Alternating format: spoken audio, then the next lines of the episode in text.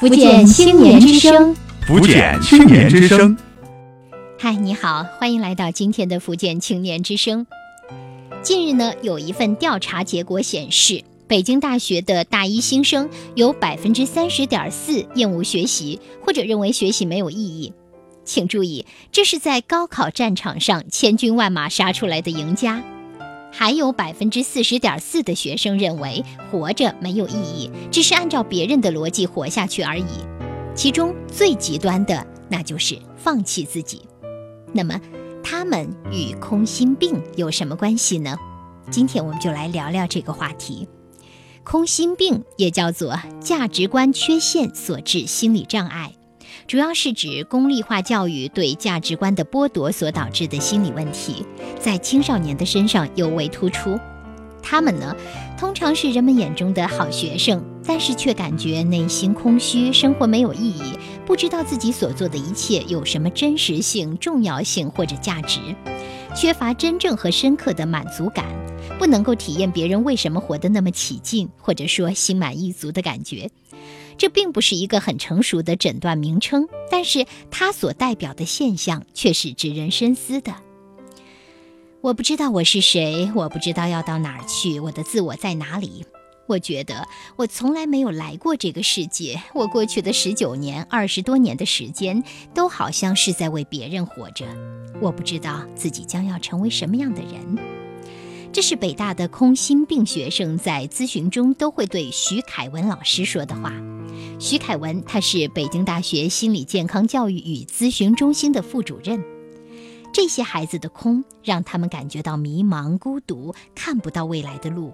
这些天之骄子们为此痛苦煎熬，有的甚至自杀，为此付出生命的代价。好，说完了这些北大的学子，再来说说当下的我们。我们空不空呢？乔布斯对着镜子日行一问。今天你要去做的是你想要去做的吗？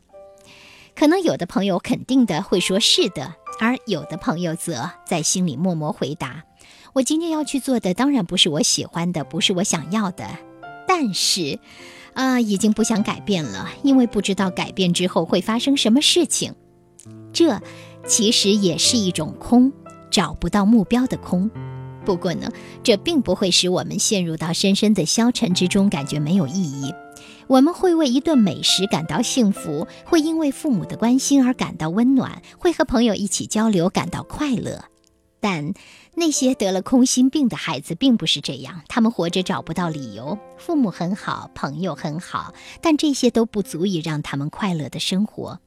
他们好像跟这个世界、跟周围的人并没有真正的联系。所有的联系都变得非常的虚幻，他们取得了非常优异的成绩或者成就，这些成就似乎是一种瘾，一种毒品。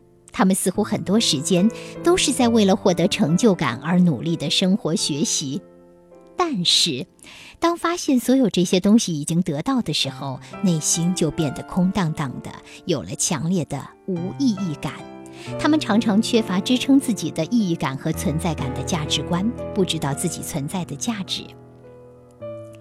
空心病的早期症状和大多数青少年一样，只是有些自我迷茫和自我认同的问题。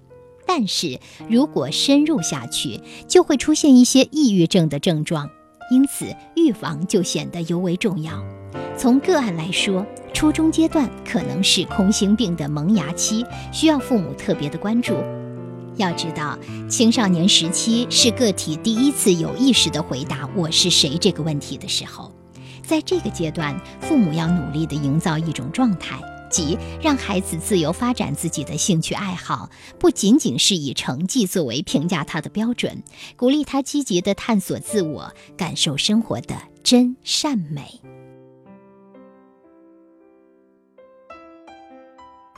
感谢分享福建青年之声幺二三五五热线是专门为青少年提供心理咨询法律咨询个案维权就业创业帮困助学的这么一条热线。青少年朋友在成长的过程中你遇到的各种困惑和问题都可以通过拨打幺二三五五热线来获得帮助。同时为了让身心成长得更健康更顺利更美好也欢迎参加共青团福建省委幺二三五五主办的各种中小学社区公益活动。幺二三五五福建青年之声青少年的好朋友。